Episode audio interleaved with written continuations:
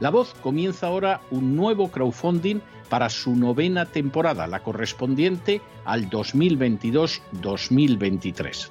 Lo hace además en unos momentos en que la libertad de expresión está más amenazada que nunca en décadas en España, en Hispanoamérica y en el resto del mundo. Una vez más, como en las temporadas anteriores, está en sus manos la conclusión o la continuidad del programa La Voz. Debido a la crisis económica creciente, al cambio del dólar en relación con el euro y sobre todo a la censura del programa en redes con su correspondiente desmonetarización, en esta novena temporada nos vemos obligados a subir el objetivo hasta la cifra de 130 mil dólares. Con el crowdfunding se mantiene la emisión en directo, en abierto y de forma gratuita del programa a través de YouTube, iBox, SoundCloud, Spotify, Apple Podcasts, Google Podcasts, Tunnel y Stitcher. Además, por supuesto, de encesarvidal.tv. De hecho, es este crowdfunding el que permitirá poder seguir emitiendo en cesarvidal.tv, ya que sin la continuidad de la voz no puede haber continuidad de contenidos en ese canal televisivo. Si la voz, tras la conclusión de esta temporada, no pudiera regresar en el mes de octubre, quizá no sucedería algo tan grave. Una vez más, habría quedado de manifiesto, como tantas veces a lo largo de la historia de las naciones hispanas, que para muchos es preferible quejarse, protestar o amargarse a enfrentarse de manera práctica con un problema concreto. No pasaría nada. La voz simplemente dejaría de emitirse por la sencilla razón de que no hay suficientes personas dispuestas a asumir el apoyo de su causa, que es la de la libertad y de la verdad, la de la información independiente y la opinión rigurosa, la de la lucha contra las tiranías y contra aquellos proyectos que pretenden convertir en esclavos a los seres humanos. Si piensan que merece la pena seguir escuchando día a día la voz, son ustedes bienvenidos a la hora de contribuir al nuevo crowdfunding que permitirá que puedan escuchar este programa radiofónico una temporada más. Muchas, muchas, muchas gracias por todo. God bless you. Que Dios los bendiga.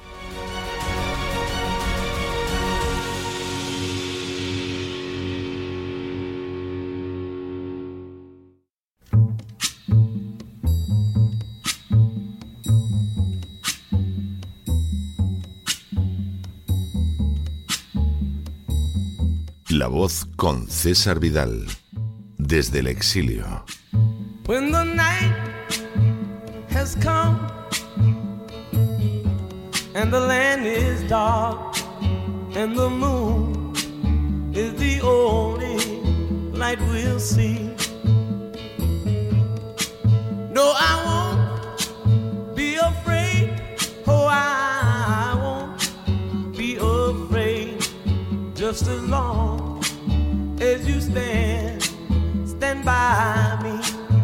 muy buenos días, muy buenas tardes, muy buenas noches y muy bienvenidos a esta nueva singladura de la voz. Soy César Vidal, hoy es el viernes 27 de mayo de 2022 y me dirijo a los hispanoparlantes situados a uno y otro lado del Atlántico y como siempre lo hago desde el exilio. Corría el año 1330 cuando un clérigo afincado en la provincia castellana de Guadalajara terminó la redacción de un libro peculiar en el que intentaba describir distintas situaciones amorosas y a la vez no salirse de la ortodoxia del momento.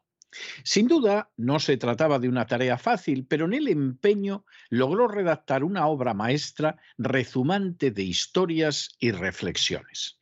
Al final de uno de los relatos recogidos en el libro, el autor afirmaba, Quien tiene lo bastante, dese por bien pagado. El que puede ser libre, no quiera estar atado. No desee inquietudes quien vive sosegado. Ser libre, independiente, no es con oro comprado. Las palabras recogidas en estos versos no podían resultar más claras. Hay que saber que cuando se tiene lo bastante, uno está más que bien pagado. y que resulta estúpido atarse cuando se puede ser libre y que el ser libre e independiente no se puede comprar con el oro. La libertad y la independencia pueden ciertamente venderse y alquilarse, prostituirse y entregarse, abandonarse y dilapidarse, pero no pueden ser compradas una vez que uno ha renunciado a ellas. Y ciertamente, la libertad y la independencia son de lo mejor, de lo más bello, de lo más noble, de lo más sublime que se puede encontrar en este mundo. Por cierto, el autor de estos versos era Juan Ruiz, arcipreste de Ita, y su obra El libro de buen amor. Ayer jueves, al inicio del día, el programa La Voz alcanzó sus objetivos de crowdfunding para costear la novena temporada.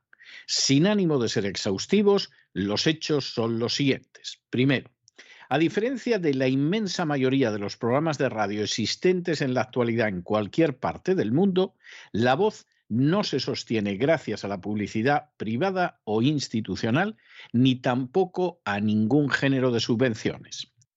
Segundo, por el contrario, La Voz es un programa que se somete todas las temporadas a la votación de sus oyentes, que son los que deciden un año tras otro si debe seguir o no en las ondas. Tercero, para poder mantener esa situación, La Voz inicia cada año una campaña de crowdfunding a fin de poder financiar la temporada siguiente. Cuarto, este año La Voz anunció un crowdfunding de 130 mil dólares para poder cubrir los gastos de personal, así como los derivados de material, recompensas y presencia en redes sociales. Quinto, ayer jueves, La Voz el 100% del crowdfunding 45 días antes de llegar al final del plazo, que será el 9 de julio. Sexto, de las 2.247 personas que apoyaron el crowdfunding al llegar al 100%, 1.207 lo habían hecho por primera vez. Séptimo, por añadidura, al llegar al 100%, 1.040 de los donantes eran veteranos de otras ediciones anteriores del crowdfunding. Octavo, por añadidura, en estos momentos el crowdfunding ya ha alcanzado el 103% de su meta y aún quedan 43 días para poder seguir colaborando. Noveno, la nación que más ha contribuido al crowdfunding de la voz ha sido España, seguida por los Estados Unidos, Reino Unido, Colombia, Chile y México. Noveno. Dado el carácter internacional de los oyentes, entre los que han respaldado la voz hay, entre otros, peruanos y colombianos, húngaros y argentinos, chilenos y hondureños, británicos e italianos, mexicanos y suizos, franceses y alemanes, cubanos y venezolanos, en un esfuerzo que ha sido, sin ningún género de exageración, universal. Décimo, la ciudad que más ha respaldado la voz ha sido Madrid, seguida de Barcelona, Valencia, Zaragoza y Sevilla. Un décimo. Todo ello ha acontecido sin la colaboración de ninguna entidad, confesión religiosa, ONG, sindicato o partido político. Duodécimo. Papel esencial en el desarrollo de este crowdfunding han tenido oyentes fieles como Juan José, Pablo, Mauricio, Socorro, Odet, Rafael y César, que donaron cantidades relevantes sin las que no hubiéramos alcanzado la meta. Décimo tercero. A ellos hay que añadir a aquellas personas que animaron el crowdfunding en las redes, como Elvira y Gabriela, Pilar y Juan José, Ana y Juan, Natalia y Alicia, Cristín y Nuria, Kai y Lupe, Antonio y Francisco, Carmen y Emilio, Roberto y Antonio, Rosalía y María. Sin personas como ellas, que varias veces al día estimulaban este empeño, tampoco habríamos alcanzado la meta. Décimo cuarto. Todas estas personas, tanto veteranas como recién llegadas, han hecho historia y la han hecho de manera positiva al conseguir una vez más que siga existiendo un programa de radio financiado única y exclusivamente por los oyentes a través de crowdfunding. Y decimos sexto, el crowdfunding sigue abierto aún por más de mes y medio para aquellos que deseen sumarse todavía a la causa de la libertad y la verdad. Hoy, quien se dirige a ustedes desde este micrófono puede anunciarles que se ha conseguido la meta de financiar la novena temporada de La Voz.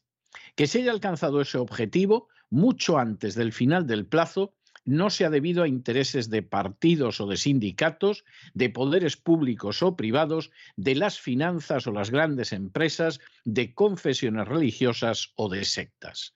Lo ha hecho posible un grupo de donantes, en su mayoría nuevos, que ha decidido defender la causa de la libertad y de la verdad frente a los intereses bastardos de las castas privilegiadas. Dios mediante, durante esta novena temporada, la voz seguirá siendo la voz de los que no tienen voz. Dios mediante, durante esta novena temporada, la voz continuará informando y opinando de manera imparcial y veraz, sin doblegarse ante los intereses de los grupos de presión. Dios mediante, durante esta novena temporada, la voz opinará e informará con libertad, con veracidad y con imparcialidad, no para crear opinión, sino para que los ciudadanos se formen su propia opinión con todos los elementos ante sí. Dios mediante, durante esta novena temporada, la voz seguirá contando lo que nadie cuenta y casi todos ocultan. Dios mediante, durante esta novena temporada, la voz informará y opinará sobre lo que verdaderamente les afecta a ustedes y no sobre lo que otros desean que se informe y opine para distraerlos de la realidad y ocultársela.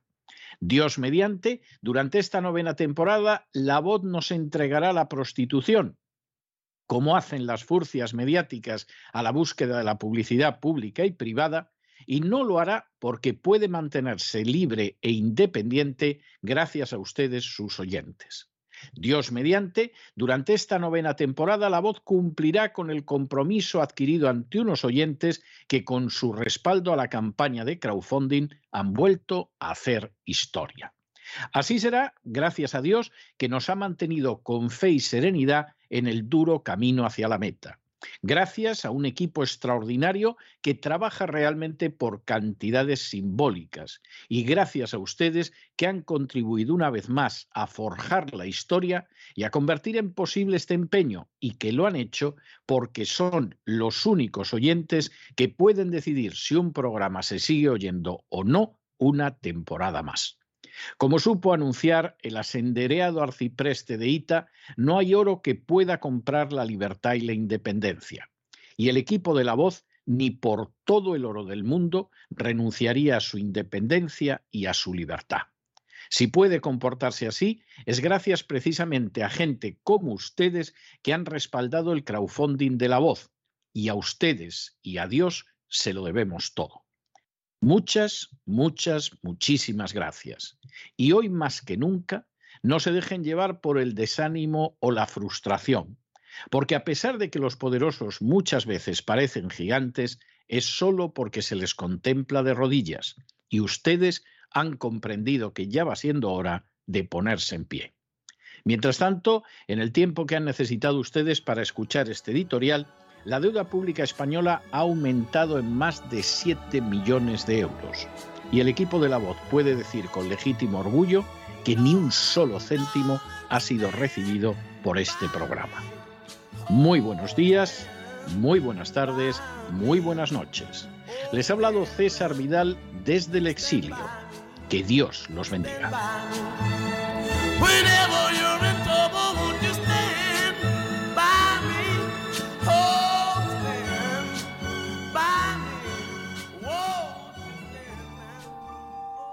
Esta sección está patrocinada por crowdfunding con el siguiente mensaje. Nuestro Señor Jesucristo, el único Dios verdadero, es misericordioso y nuestro Salvador.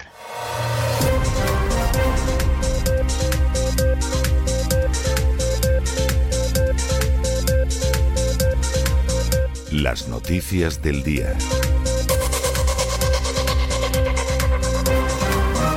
Estamos de regreso y estamos de regreso después de ese editorial que hemos dedicado a darles las gracias porque el crowdfunding de la voz a varias semanas de distancia ya ha alcanzado sus objetivos.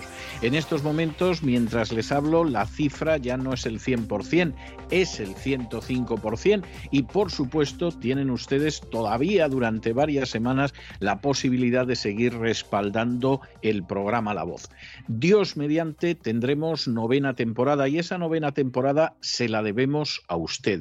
Y se la debemos a ustedes porque a nosotros no nos mantienen en las ondas, no nos mantienen detrás de los micrófonos, no nos mantienen trabajando ni los partidos políticos, ni las confesiones religiosas, ni los sindicatos, ni los bancos, ni las compañías farmacéuticas, ni cualquier otro grupo de presión, ni ninguna casta privilegiada. Nos mantienen ustedes. Ustedes son los que cada año deciden si seguimos una temporada más o si nos vamos a casa, que no tendría ninguna gravedad. Esa es la realidad. Y por lo tanto, gracias a ustedes que nos votan, nos respaldan y nos apoyan temporada tras temporada, habrá una novena temporada de la voz defendiendo la verdad, defendiendo la libertad y defendiendo a aquellos que no tienen voz y a los que precisamente la voz les da voz.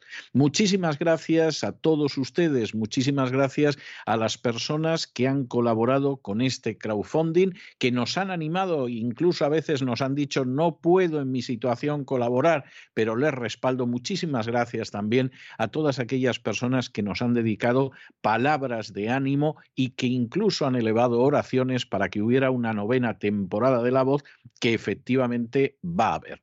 Por cierto, y dado que el crowdfunding va a seguir adelante hasta que concluya el plazo que tiene, que quedan varias semanas bueno, Isaac Jiménez, yo no sé si enloqueciendo, porque ya no le queda tiempo ni para ir al baño, ha dicho que si llegamos a superar los 200 mil dólares, volvería con un programa de videojuegos. Bueno, si además superáramos los 200 y llegáramos a alguna otra cifra, tendremos que pensar en una recompensa más estimulante para premiar a aquellas personas que nos han apoyado de esta manera. Un apoyo que agradecemos porque además es internacional. Por supuesto, la colaboración de gente que vive en España ha sido extraordinaria, pero detrás venía la gente de Estados Unidos, detrás la gente del Reino Unido, detrás los de México y así multitud de naciones, gente de todo tipo, que efectivamente son esos hispanoparlantes a uno y otro lado del Atlántico, a los que recordamos todos los días en el editorial al principio del programa.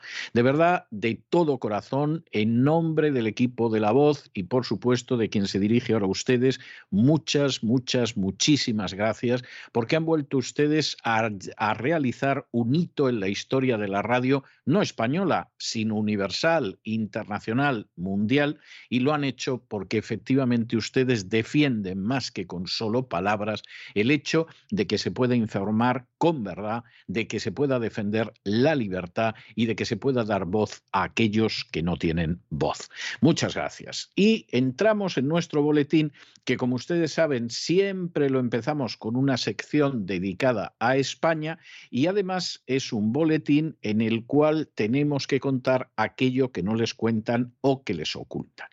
Fíjense, porque la primera noticia es una noticia tremenda. ¿Eh? Por si alguno considera que lo que vamos a decir es muy fuerte, recuerden esas palabras apenas pronunciadas por el Papa Francisco, eh, reconociendo una realidad tremenda, y es que los italianos, la inmigración italiana trajo a los Estados Unidos la mafia y la inmigración irlandesa, ambas católicas, lo que trajo fue el whisky. También trajo la mafia, pero en fin, se suele relacionar más con los italianos que con los irlandeses. Decir esto y defender al mismo tiempo la inmigración descontrolada es algo que seguramente pueden hacer pocos, entre ellos el Papa Francisco, pero efectivamente es una realidad que no se puede obviar y que explica por qué determinadas corrientes migratorias que llegaban a Estados Unidos eran vistas con enorme desconfianza por los americanos. Bueno, pues es que hoy tenemos que empezar con algo parecido. El 90% de los integrantes de una banda criminal de origen hispano, que se llama Bloods, son menas. Esta gente, esta gente ha perpetrado asesinatos, violaciones incluso de menores, robos con violencia, atentados contra el patrimonio. Son menores y los están manteniendo los contribuyentes españoles. Y solo en Madrid hay fichados 400 delincuentes de bandas latinas, de los cuales el 40% son menores de edad. Esto es una realidad. Luego puede haber una persona que viene del Ecuador y el pobre se gana la vida en la construcción trabajando como un esclavo, por supuesto. Luego puede haber una señora que viene de Colombia y con mil sudores consigue enviar unos euros a su lugar de origen trabajando como sirvienta en una casa, por supuesto. Pero aquí hay una realidad ante la que no se puede cerrar los ojos. El 90% de una banda criminal que es totalmente hispana, esta no es gente que haya nacido en Segovia o en Granada, son hispanos que han entrado en España, son menas, es decir, menores, ilegales, a los que además el gobierno español o los gobiernos autonómicos les paga un salario que suele ser superior a las pensiones miserables que cobran muchos españoles y que, por cierto, te puede embargar la agencia tributaria. Esto es intolerable. Y que en Madrid solamente haya 400 delincuentes de esta chusma de las bandas latinas, de los cuales por lo menos el 40% son menores de edad, es intolerable. Y mientras esto no se corrija y esto no se pare, la situación en España va a ser cada vez peor. Y cualquiera que sepa lo que han sido las denominadas maras en El Salvador, donde ahora mismo se está utilizando hasta el ejército para erradicarlas, en Honduras, donde es una auténtica pesadilla, e incluso cuando llegaron a Estados Unidos y el presidente Reagan los tuvo que deportar en masa porque era la única manera de enfrentarse con ellos. Mientras esto no suceda en España, España no se imagina la situación de inmenso peligro para no solo la seguridad personal, no solo para la hacienda personal, sino para la propia vida que significa esta gente. De manera que, por supuesto, nadie va a abrir un telediario, una tertulia de radio, una, una, noticia de prensa con este dato, pero esto es de enorme gravedad y o España se defiende frente a esto y acaba con ello, o en España se van a producir situaciones que desgraciadamente hasta ahora se producían solo en algunos países de Hispanoamérica. De manera que es una cosa para pensarla. Examinamos estas y otras noticias que les afectan a ustedes con la ayuda inestimable de María Jesús Alfaya. María Jesús, muy buenas noches. Muy buenas noches, César. Muy buenas noches a los oyentes de La Voz, a quienes invitamos, si quieren que este programa La Voz se siga escuchando, y también el canal de televisión de César Vidal, www.cesarvidal.tv, con contenidos además exclusivos, les invitamos a que contribuyan en el crowdfunding, que nos va a permitir continuar adelante, mostrándoles las noticias que nadie les cuenta, y siendo nuestra causa la verdad y la libertad son bienvenidos a ser parte de este crowdfunding para que la voz se siga escuchando. Muchas gracias a los que ya han colaborado y agradecer también a los que buenamente puedan, en la medida de lo posible, contribuir. Vamos ahora con la información de nuestro país, de España, porque los datos son escalofriantes. El 90% de los integrantes de la banda criminal latina, Bloods, son menas perpetradores de asesinatos, de violaciones a menores, de robos con violencia y atentados contra el patrimonio. Y más datos que les vamos a explicar ahora a continuación. Solo en la capital, en Madrid, hay fichados 400 delincuentes de las conocidas como bandas latinas y el 40% de los mismos son menores de edad. Según explica la policía, tras los confinamientos ha habido un incremento en la actividad delictiva, pero también un cambio en los perfiles de estos delincuentes. Como saben, en España, con la llegada de la inmigración descontrolada, también se importaron las bandas criminales. Sufrimos desde hace más de 20 años esta lacra de las agresivas bandas latinas, organizaciones criminales que con el tiempo han integrado a miembros de otras nacionalidades, en su mayoría provenientes de Marruecos. Es, por ejemplo, el caso de la en origen banda latina Bloods, traducido al español como Sangres. Ahora, como les decimos, esta banda está compuesta en su 90% por integrantes marroquíes. Y la policía explica al respecto cosas como estas.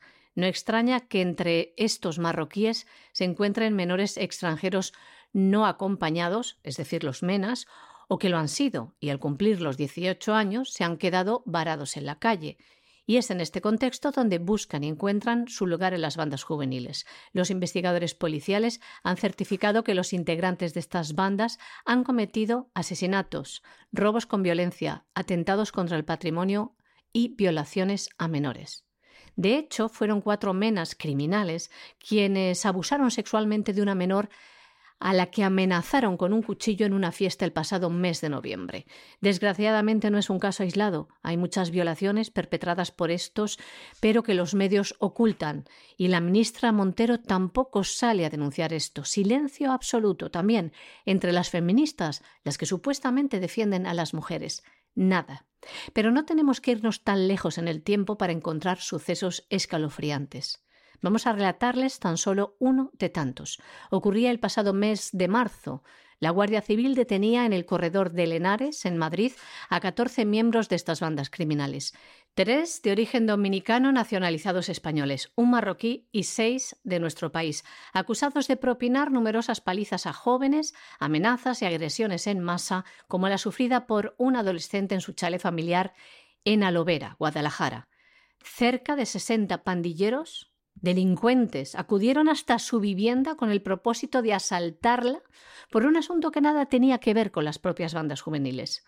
Ello, sin embargo, no impidió que uno de los atracantes portara un bolo machete, que es una especie de cuchillo enorme como un machete de 40 centímetros de hoja. Terrorífico, estos son los pobres migrantes que tenemos que coger, darles techo, comida y un sueldo, señores. Sí, señores, ustedes trabajan para estos criminales. En la Comunidad de Madrid, según explica la Policía Nacional en su demarcación, es decir, la capital y otros 14 grandes municipios, estas organizaciones criminales tienen los siguientes números de integrantes que se sepa, que están fichados. La banda de los Trinitarios 120, otros 120 los Dominican Don't Play, considerados todavía más violentos. Los Bloods, mayoritariamente marroquíes, cuentan con 40 miembros oficialmente, otros 40 los Nietas, y los primeros que llegaron a nuestro país, los Latin King, 20 criminales. En total, contando otras organizaciones de delincuentes minoritarias, integrantes activos y filiados de las bandas latinas en Madrid superan los 400. La mayoría de los integrantes de estas bandas criminales de delincuencia organizada son menores de edad, algo que ha ido en aumento desde el año 2020.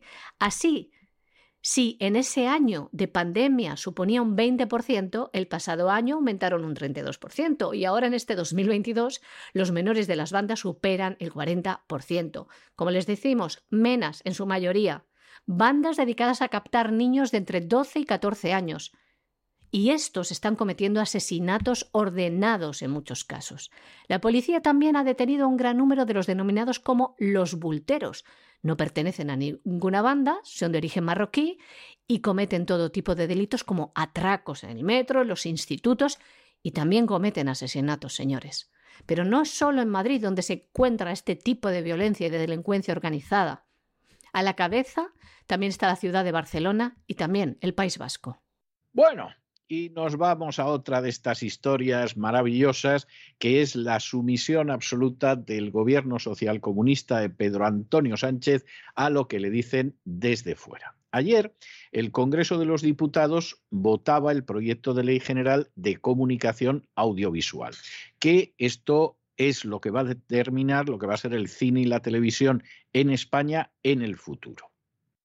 En un momento determinado, el gobierno decide lanzar la ley. Tengo que decirles que lanzar la ley sobre la base de, que, de lo que en un momento determinado les han dicho que tienen que hacer desde Bruselas, y este gobierno de Pedro Antonio Sánchez es muy obediente a lo que le dicen desde Bruselas, y eh, parecía que la ley lo mismo no salía adelante, porque claro, la apoyaba el Partido Socialista, que es el partido del gobierno, y luego una serie de partidillos por ahí de carácter regionalista, pues como el Partido Nacionalista Vasco, que vota lo que le digan siempre que le paguen con el dinero de todos los españoles, Coalición Canaria, que es lo mismo, Nueva Canarias y el Partido Nacionalista regionalista cántabro. Y efectivamente esta era la situación. Claro, con esto el gobierno lo podía tener muy crudo, porque estamos hablando de 130 diputados y enfrente pues tenía la Esquerra, tenía Bildu, tenía a Junts, a Más País y al PDCAT y, y a Vox. Es decir, todos los ultranacionalistas catalanes y vascos y Vox. Bueno, ¿y qué iban a hacer los otros partidos? ¿Podemos iba a apoyar esto? Pues Podemos, aunque está en el gobierno, no podía apoyarlo, porque efectivamente aquí hay un incumplimiento de promesas del gobierno. Ciudadanos, Ciudadanos va a desaparecer.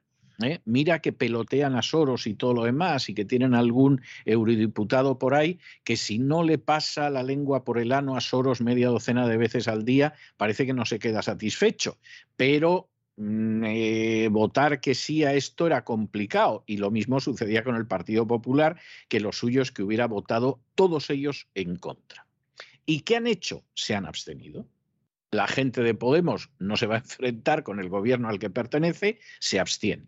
Ciudadanos se abstiene para que pueda salir adelante y el Partido Popular, que es todavía más escandaloso, se abstiene.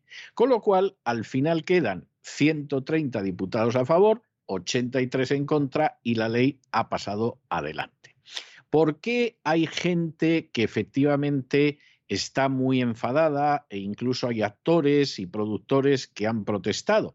Bueno, por varias razones. Una, porque finalmente se da la circunstancia de que determinadas plataformas audiovisuales, determinada producción, eso de doblar al catalán, al vascuence y al gallego no lo ve porque es ruinoso. Y claro, aquí los nacionalistas se han puesto como erinias porque Pedro les había prometido que sí y ahora Pedro es que no. En el caso de Podemos y algún otro grupo, bueno, pues es que hay un lobby feminista relacionado con este mundo donde iba a haber una cuota de mujeres, porque sí, y una cuota además de inversión y de subvenciones a producciones de mujeres, porque sí. Y claro, resulta que al final eso, según las instrucciones de Bruselas, pues hombre, puede haber, pero no te puedes pasar tanto como en España, donde la mafia feminista, que dice Cristina Seguí, manda muchísimo. Y claro, están todos... Pero al final la ley ha pasado. Y fíjense ustedes cómo ha pasado. Ha pasado con el Partido Socialista y los grupúsculos regionalistas, incluido el Partido Nacionalista Vasco, y ha pasado gracias a que el Partido Popular, y Ciudadanos y Unidas Podemos resulta que se han abstenido. Y esta es la realidad. El gobierno de Sánchez es una marioneta de las fuerzas globalistas, esto no lo puede discutir nadie, pero a eso no se enfrenta ni el Partido Popular, ni Ciudadanos, ni Podemos. Hacen exactamente lo mismo. Y al final esto ha salido adelante. Y claro, el voto en contra de Vox, pues hombre, por un lado tiene una razón de ser, es un voto de decir, hombre, usted no puede hacer lo que le dicen desde fuera, pero claro, por otro lado dices, eh, bien, ¿y exactamente cuál es la alternativa, hijos míos? Porque esta ley, al final, aunque sea impuesta desde arriba, en algunos aspectos mejora lo que hubiera hecho el Partido Socialista si no obedeciera desde arriba, lo cual es una terrible paradoja. Es decir, en España hay situaciones que están tan dislocadas que han ido más allá de lo que a día de hoy exige la agenda globalista. ¿Cómo se habrá la cosa dislocado en España? Bueno, pues esto es la política española. Y quienes pagan, pues ¿quiénes van a ser? Vosotros, queridos niños. El Pleno del Congreso de los Diputados votó ayer el proyecto de Ley General de Comunicación Audiovisual, la norma que va a regir la producción y la emisión de cine y televisión en España. Una ley patrocinada por el Gobierno y había división interna entre los miembros del propio Gobierno, los socios de Gobierno, pero finalmente la abstención del Partido Popular ha sacado adelante la ley. La votación ha quedado del siguiente modo. El sí de 130 diputados pertenecientes al Partido Socialista, al Partido Nacionalista Vasco, Coalición Canaria, Nueva Canarias, Partido Regionalista Cántabro y 83 no es de Vox, de Esquerra Republicana de Cataluña, de H. Bildo, de Juntos por Cataluña, Más País, el PDCAT y 131 abstenciones del Partido Popular, Unidas Podemos y Ciudadanos. La ley audiovisual surge para transponer una directiva europea y que el Gobierno ha querido aprovechar para convertir a España, dice, en un destino de inversiones extranjeras en producción audiovisual. Esta ley pasa ahora al Senado. Pero a Sánchez, como ven, parte de los socios se le han revelado. En concreto, Esquerra Republicana, EH Bildu, los nacionalistas catalanes, que culpan al Partido Socialista de desvirtuar la definición de productor independiente en un contexto en el que las televisiones están obligadas por ley a invertir un 5% de sus ingresos en ese sector.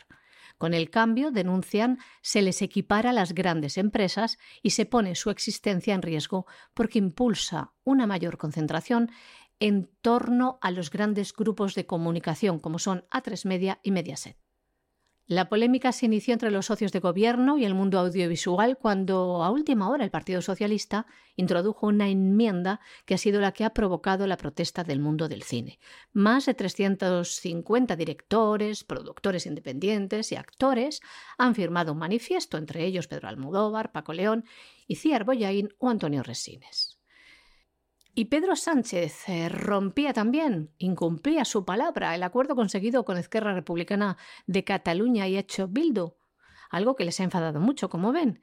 En este acuerdo el gobierno, a cambio de que ellos, sus socios más radicales, aprobaran los presupuestos generales del Estado, pues blindaba las producciones en los idiomas cooficiales catalán, euskera y gallego en las grandes plataformas audiovisuales como HBO, Netflix o Disney Plus.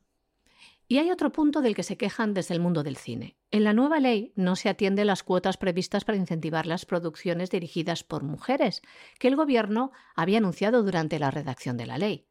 La Asociación de Mujeres Cineastas y de Medios Audiovisuales, CIMA, ha denunciado que se debía fijar una cuota del 40% para la emisión y el catálogo de películas y series dirigidas por mujeres. Además, desde esta asociación denuncian que la ley solo prevé que el 30% de la inversión en producciones independientes esté obligatoriamente dirigida a las mujeres. Actualmente esa cuota está en el 21% y ese 30% les parece insuficiente. Nos vamos a Hispanoamérica y nos vamos a Hispanoamérica donde en el Perú el presidente Pedro Castillo ha anunciado que el gobierno va a presentar en el Congreso un proyecto de ley en el que se contempla que los presos trabajen para contribuir a los gastos que ocasionan en prisión. Eh, vamos a ver, eh, Pedro Castillo a mí me consta que no es muy popular en ciertos barrios. Habría que preguntarse si el pobre a estas alturas es popular en algún barrio, pero este proyecto de ley, sinceramente, en sí, el espíritu no nos parece mal. Es decir, que en estos momentos haya gente en el Perú, que son decenas de miles, que están en prisión en un número altísimo de casos, porque efectivamente se dedican a delinquir y que a esta gente se la mantenga, es verdad que las prisiones del Perú no son las prisiones americanas ni las prisiones europeas, no es ninguna canonjía acabar en una de esas prisiones, pero que de pronto se decida que esa gente trabaje para contribuir a que la mantengan los contribuyentes, como idea está muy bien. Luego, ¿cómo esto se concretará en la práctica? Pues eso está por ver, pero la idea es buena se le haya ocurrido a Castillo o a quien sea. Y si la gente que va a prisión efectivamente tuviera que contribuir al mantenimiento de estar en prisión, desde luego habría bastante gente que se lo pensaría, porque también hay gente que delinque porque es una manera de no trabajar. Con lo cual, si vas a ir a prisión, vas a estar peor y encima te va a tocar trabajar, muchos se lo pensarían a lo mejor buscarían un trabajo honrado, de no mucho sudar, pero por lo menos honrado para no acabar en la cárcel. O sea, insistimos, la idea como tal es buena. Habrá que ver cómo se concreta. Y luego habrá que ver qué hace la oposición, porque es que hay gente que se la tiene jurada a Pedro Castillo desde el principio, cosa que podemos entender, hombre, pero no se trata de estar torpedeando todo lo que se le ocurre a Castillo simplemente porque queremos hundir a Castillo. Alguna vez la oposición en Perú podía dedicar, no sé, 5, 10, 15 minutos a pensar en hacer algo útil y bueno hacia la población del Perú, que a fin de cuentas es la que les paga lo que reciben del Estado. De modo que es una cuestión para pensar y es una cuestión, según se vea cómo es, que efectivamente, pues a lo mejor merecería la pena copiarse en España, ¿no? Por ejemplo, los menas delincuentes del grupo de Bloods, pues en vez de vivir de las instituciones del Estado, se les podría poner a picar piedra o a trabajar en minas o a tenerlos limpiando, es decir, cosas de este tipo, que les enseñara que, el que no trabaje no debe comer, como escribió Pablo de Tarso a los tesalonicenses, y que efectivamente, pues a un país no se puede ir a violar a menores, a robar, a traficar con droga, a asesinar, sino que si te portas mal vas a la cárcel y encima trabajas. No crean ustedes que la idea es tan mala. El presidente de Perú, Pedro Castillo, anunciaba este martes en un Consejo de Ministros que su gobierno presentará en el Congreso un proyecto de ley por el que se contempla que los presos trabajen para asumir sus propios gastos en la cárcel, los gastos que generan a la sociedad. El proyecto fue presentado el pasado 13 de mayo y en él se plantea que los presos comiencen a trabajar para asumir sus crímenes y como una lección personal de vida. El presidente Pedro Castillo se expresaba del siguiente modo. Presentaremos un proyecto de ley para que los delincuentes que arranchan la cartera y mantienen en zozobra a la población se mantengan y coman con el sudor de su frente, que empiecen a trabajar. Pues bravo, señores, ojalá cundiera el ejemplo. Castillo pedía a los grupos parlamentarios que trabajen conjuntamente para aprobar este proyecto de ley, que sirve también para luchar contra la inseguridad ciudadana. Cuando les pongan a trabajar, se van a pensar lo de los delitos con lo fácil que es vivir del sudor de la frente de otros. Según datos oficiales de hace un año, del pasado año, hay superpoblación carcelaria, hacinamiento, un 111%, y afecta sobre todo a las cárceles de Lima. Bueno, y este domingo hay elecciones en Colombia y existen muchas posibilidades de que Gustavo Petro pueda incluso ganar en primera vuelta. Bueno, por supuesto, efectivamente esto es algo que ha revuelto muchísimo a ciertos sectores porque Gustavo Petro tiene un pasado guerrillero, si alguno lo prefiere, terrorista, porque se da la circunstancia de que ha estado en prisión donde al parecer incluso lo torturaron y porque por supuesto tiene cuentas pendientes y no es de esperar que de alguna manera se dé la circunstancia de que Gustavo Petro pues vaya a seguir un programa moderado y de sentido común. Y por supuesto, luego están los locos que dicen que detrás de Gustavo Petro están los servicios secretos de La Habana, en fin, todos estos que, que consideran que incluso el diluvio universal lo provocó Fidel Castro. Vamos a ver, la situación de Colombia es una situación muy triste, pero es una situación muy triste porque desde el principio la situación de Colombia ha sido una situación que se pretende ahormar y amoldar a los intereses de la agenda globalista. Y en un momento determinado, esa agenda globalista, en la época de Obama, que fue uno de los grandes abanderados de la agenda globalista, con un vicepresidente, que ahora por desgracia es el presidente de los Estados Unidos, consideró que había que permitir de manera además eh, bastante amplia, generosa e injusta la integración de los narcoterroristas en el sistema colombiano. En la convicción de que esos narcoterroristas iban a avanzar en ciertas cuestiones de la agenda globalista. No fueron ellos solos. ¿eh? El presidente colombiano que había en aquel entonces, que no era de izquierdas, era de derechas, pues de hecho incluyó dentro del pacto con los narcoterroristas, por ejemplo, la ideología de género. Y cuando algunas personas, cuando no salió el referéndum y por lo tanto el Papa Francisco no pudo ir a Colombia porque no había salido el referéndum y no podía ir a bendecir a los partidarios del referéndum, cuando se pidió a la gente que había conseguido el no en el referéndum que hablara con la gente de la guerrilla, pues descubrieron, por ejemplo, que la gente de la guerrilla no tenía ningún interés en la ideología de género, que eso había sido el presidente de derechas de Colombia el que lo había introducido. Y desde entonces, la política de Colombia es una política de agenda globalista sí o agenda globalista sí y también. Y Uribe ha sido una marioneta, eh, perdón, Uribe, eh, Duque ha sido una marioneta de Soros, al que continuamente se ha referido y con el que se ha reunido muchas veces, ha hecho avanzar la agenda globalista y ahora solo falta que llegue Petro y que efectivamente haga avanzar todavía más la agenda globalista.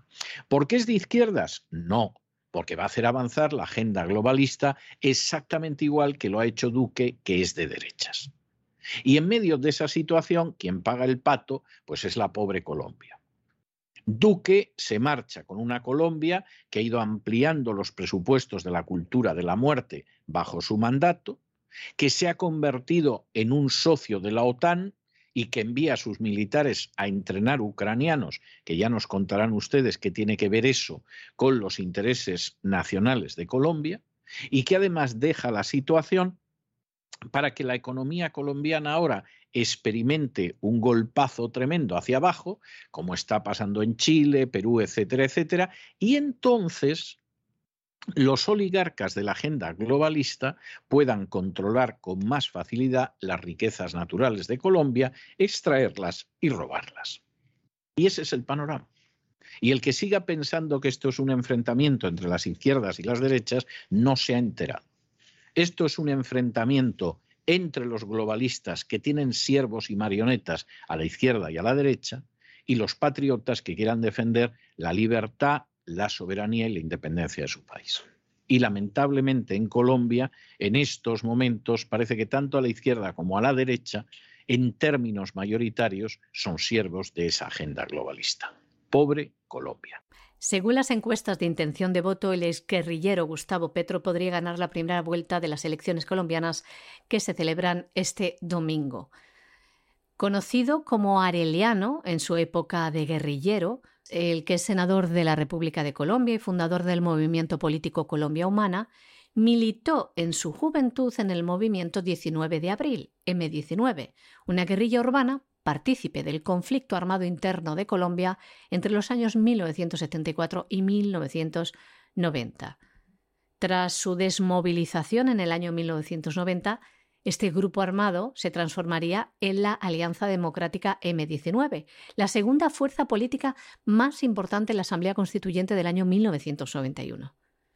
Según cuenta, Petro, dentro de esta guerrilla, se ocupó especialmente de labores de enlace, no tanto de lucha armada pero permaneció en ella 12 años. Fue capturado en el año 1985 por el ejército colombiano por llevar armas de forma ilegal y pasó cerca de dos años en la cárcel. Y cuenta ahora también en una biografía que fue torturado. A sus 62 años, este economista, senador y exalcalde de Bogotá es el candidato de la coalición de izquierda Pacto Histórico. Durante su trayectoria política ha denunciado los vínculos entre políticos y paramilitares y ha señalado al expresidente Álvaro Uribe. Las propuestas que abandera Gustavo Petro son, entre otras, las siguientes. El cambio del modelo económico impulsando la producción agropecuaria y la reforma agraria la protección medioambiental y la transición energética del carbón y el petróleo a las renovables. También dice que quiere promover la igualdad de las mujeres y entre sus propuestas está que las mujeres ocupen el 50% de todos los cargos públicos, que haya también un Ministerio de Igualdad encargado de las políticas de género y también un capítulo dedicado a las minorías que han sido vulneradas, como los afrodescendientes, los indígenas, los negros, los raizales, los palenqueros y los rom. Y también Petro va a prestar bastante atención, decía, a la comunidad LGBTIQ. Y más cosas que impondrá Gustavo Petro si gana las elecciones en Colombia. El servicio militar dejará de ser obligatorio, apuesta por lo que llama la desmilitarización de la vida social, afirmando que prevalecen las autoridades civiles sobre las militares si llega al poder, Petro también quiere continuar con el acuerdo integral de paz del expresidente Santos, negociado con los terroristas. Y como buen político de izquierdas, recurre a la subida de impuestos a los ricos, a las grandes fortunas. En concreto dice que a las 4.000 grandes fortunas. Gustavo Petro se presenta por tercera vez a la presidencia de Colombia en las elecciones que se celebran este domingo y por primera vez las encuestas le dan como ganador. Los sondeos le dan a este candidato de la izquierda un 40% de papeletas en la primera vuelta y la victoria en la segunda vuelta. Hasta ahora, ningún aspirante de izquierda ha triunfado en los comicios presidenciales colombianos. A Gustavo Petro le siguen en intención de voto los siguientes candidatos. En el arco de la derecha colombiana está Federico Fico Gutiérrez, exalcalde de Medellín por el partido Equipo por Colombia. Su discurso se ha centrado en preservar la democracia, las libertades y la seguridad. Luchar contra la corrupción haciendo rendir cuentas semestrales. Quiere también potenciar la política exterior y las inversiones extranjeras, mejorando los lazos comerciales con Brasil, con México, Chile, Perú, Ecuador y Costa Rica. Y también, en el caso de Estados Unidos, intentará restablecer la cooperación técnica y financiera para combatir el narcotráfico y diversificar las exportaciones a los Estados Unidos. En cuanto a la economía, Federico Fico Gutiérrez quiere que Colombia alcance un crecimiento del 5% del Producto Interior Bruto en el año 2026 y para lograrlo propone construir un entorno fiscal y monetario responsable, con austeridad en el gasto público y una modernización tributaria para evitar la evasión y elusión impositiva mediante la factura electrónica. Entre las prioridades de Fico está también reducir la pobreza y llegar a 5 millones de hogares a través de las ayudas públicas. Quiere garantizar tres comidas diarias a los colombianos, aprovechando, dice, los 10 millones de toneladas de alimentos que se pierden mensualmente en el país. A su vez, quiere incorporar a 3,5 millones de mayores sin pensión a un sistema integral de protección a la vejez. Como ven, un programa bastante social y que mira al menos en teoría, por solucionar los problemas de los más desfavorecidos. Fico ha acusado al candidato de la izquierda, Gustavo Petro, de tener un proyecto populista y autoritario. Fico Gutiérrez dice haberse inscrito en un movimiento avalado por 1,2 millones de firmas y dice ser el candidato de la gente el tercer más votado en las encuestas de intención de voto, Rodolfo Hernández, exalcalde de Bucaramanga, que se presenta a los comicios por el grupo político Liga de Gobernantes Anticorrupción. Se autodenominan como un grupo ciudadano que quiere participar activamente en la sociedad bajo los principios de no robar, no mentir y no traicionar. Elementos añaden en su página web fundamentales para la gestión de un buen gobierno ideales, señores. Eso es lo que querríamos, ¿no? En la política y en la sociedad. En campaña electoral, Rodolfo Hernández ha prometido reformar una de las tres ramas del poder público y se centra en proponer un cambio constitucional al sistema de justicia. También buscará impulsar un proceso de negociación con la guerrilla del Ejército de Liberación Nacional, el ELN. También dice que quiere la promoción integral del acuerdo de paz y el fortalecimiento de la imagen de las Fuerzas Armadas y de la justicia. Señores, alrededor de 35 millones de colombianos están llamados a las urnas este domingo 29 de mayo para elegir entre los aspirantes el que prefieran para asumir la presidencia del país durante los próximos cuatro años. Piénsenlo bien, señores unas elecciones en las que quieren proteger también el derecho al voto, porque según el ministro de Defensa colombiano, Diego Molano, hay riesgos de constreñimiento, por ello van a desplegar cerca de 300.000 efectivos de las fuerzas de seguridad. Y nos vamos en estos momentos a internacional, donde, por supuesto, Mario Draghi, el primer ministro italiano, sigue inclinando la cabeza ante Soros. Recuerden ustedes que hace apenas unas horas, pues Soros presentaba a Mario Draghi como ejemplo. ¿Por qué? Porque Mario Draghi es íntegro, honrado, patriota. No, porque Mario Draghi es un personaje que se ha demostrado como una de las marionetas más serviles de la agenda globalista y por lo tanto es lo que querría tener Soros en todas partes y que por lo menos en Italia lo tiene. Y entonces Mario Draghi, que sabe que tiene que ir en la línea de aterrorizar a la gente y en la línea de echar la culpa de todo a Rusia, pues ya ha empezado a decir que vienen unas hambrunas de campeonato que van a ser terribles y que de esto la culpa la tiene la guerra de Ucrania. Por cierto, guerra de Ucrania que en términos militares no parece que les esté yendo muy bien a los nacionalistas ucranianos, aunque de creer a las furcias mediáticas, vamos, estaban a un paso de entrar en Moscú como la gran armée de Napoleón en 1812. O sea, es de estas cosas que vamos a ver que nos cuentan las furcias mediáticas en los próximos días, inmediatos días. Claro, Como esto de Draghi no es nada más que una indecencia globalista, al paso le ha salido inmediatamente Putin. ¿Y qué le ha dicho? Pues hombre, que, que está dispuesto a continuar suministrando gas a Italia que Italia no tiene por qué pasar frío en invierno, que no tiene por qué pasarlo mal, porque realmente ellos están dispuestos a suministrar a Italia todo lo que quiera. Y ahora Draghi suponemos que llamará a don Jorge Soros y le dirá, amo, buana, déspota absoluto, ¿qué le contesto yo al ruso que me ha dejado en muy mala situación? Y a saber el improperio que soltará Georgi Soros. Tras su conversación telefónica con el presidente ruso Vladimir Putin, el primer ministro italiano Mario Draghi afirmó lo siguiente en rueda de prensa. La crisis alimentaria que se avecina y que ya está presente en algunos países africanos tendrá proporciones gigantescas y terribles consecuencias humanitarias. Mario Draghi llamó al presidente Putin y ambos mantuvieron, en palabras de Draghi, les leemos, una conversación para hablar de la evolución de la situación en Ucrania y los esfuerzos para encontrar una solución compartida a la actual crisis alimentaria y sus graves repercusiones en los países más pobres del mundo. Y continuaba diciendo el primer ministro italiano. El propósito de mi llamada telefónica a Putin fue para pedirle si se podía hacer algo para desbloquear el grano atascado en Ucrania.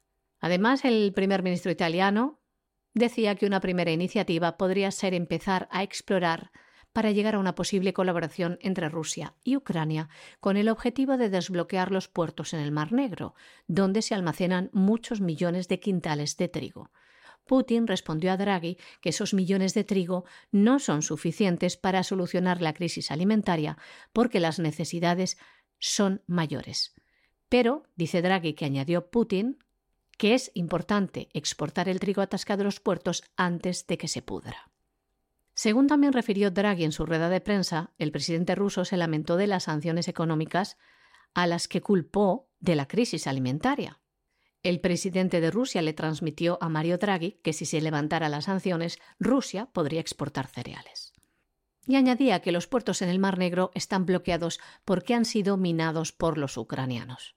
Mario Draghi expresó que vio voluntad por parte de Vladimir Putin de desatascar y desbloquear estos puertos. Por eso le sugirió que llamaría al presidente Zelensky para ver si él también tenía intención de desbloquear los puertos y que los cereales llegaran a Europa y al mundo. Por su parte, desde el Kremlin explican que esta llamada se celebró como dijo Draghi, a petición de Italia, y que en ella se abordaron asuntos relativos a la seguridad energética. Y además el presidente de Rusia se comprometió a ofrecer a Italia un suministro ininterrumpido de gas natural a los precios fijados en los contratos.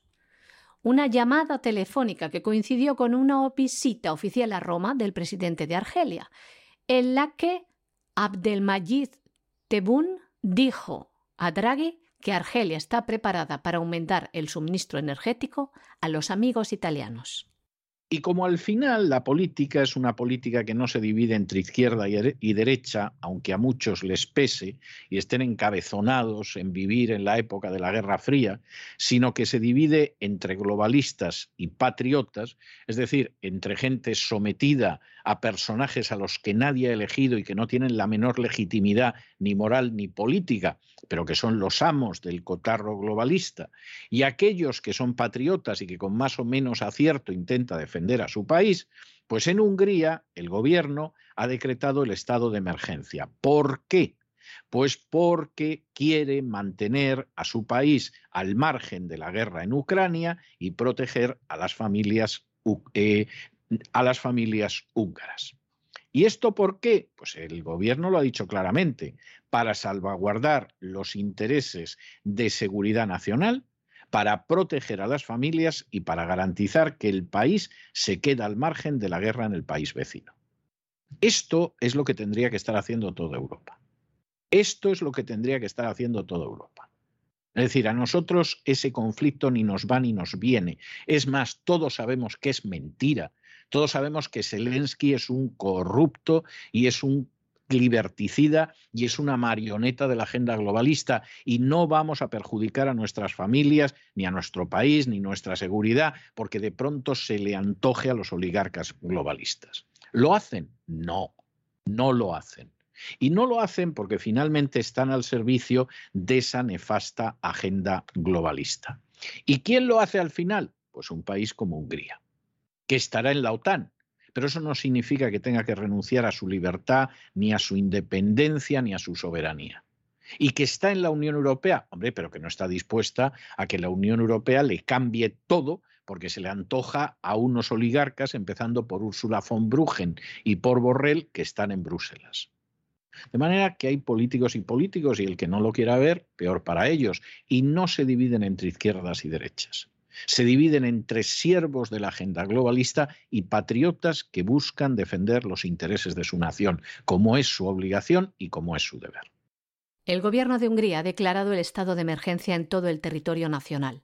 El motivo, la amenaza que supone la guerra en la fronteriza Ucrania se decretaba este martes, a la vez que el gobierno húngaro aprobaba la décima reforma de la Constitución para introducir la posibilidad de declarar el estado de emergencia en caso de guerra o crisis humanitaria en un país vecino.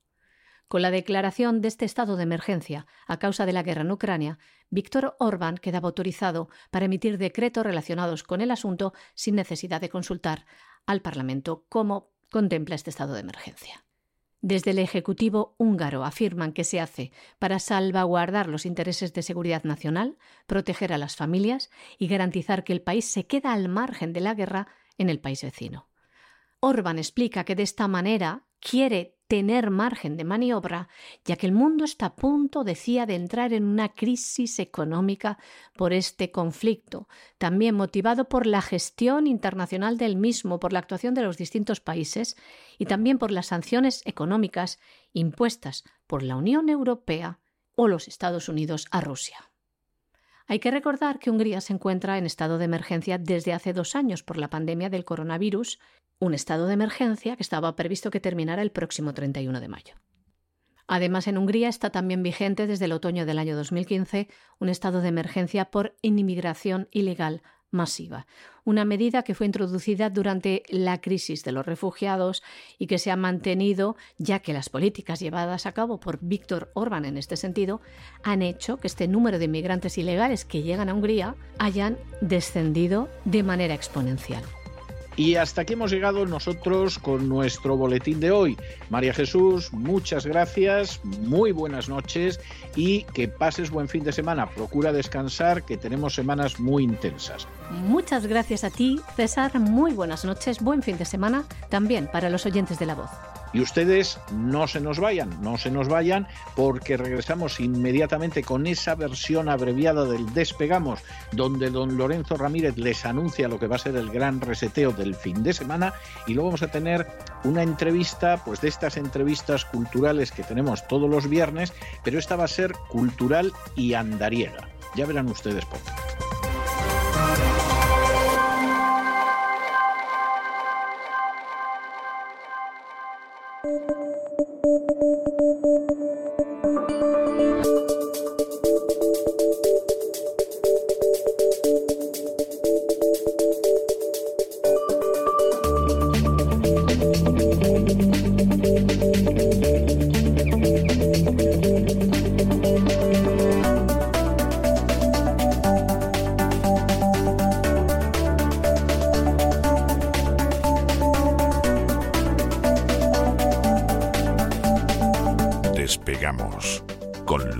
Ramírez. Corremos raudos y veloces hacia nuestro avión, atravesamos el umbral, nos tiramos en plancha sobre los asientos, nos abrochamos los cinturones, despegamos y nos vamos elevando por los aires hasta alcanzar nuestra altura y nuestra velocidad de crucero. A mi lado, don Lorenzo Ramírez con cara de fin de semana, porque ya saben ustedes que los viernes les adelantamos lo que va a ser el gran reseteo. Don Lorenzo, ¿por dónde vamos a ir este fin de semana en el gran reseteo?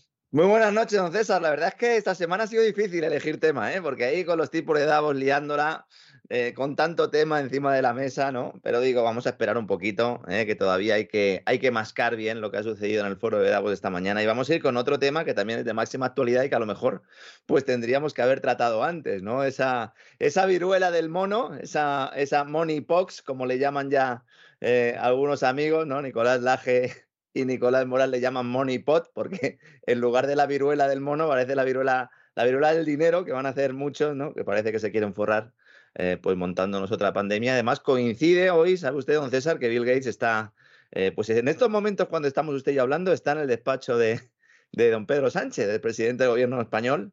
¿eh? no podía ser menos. bueno, pero vamos a ver, si es que Pedro Sánchez ya sabemos que con Soros, cada vez que Soros le dice a Borrell, oye, que quiero hablar con Antonio, Borrell lo soluciona y se reúne con él.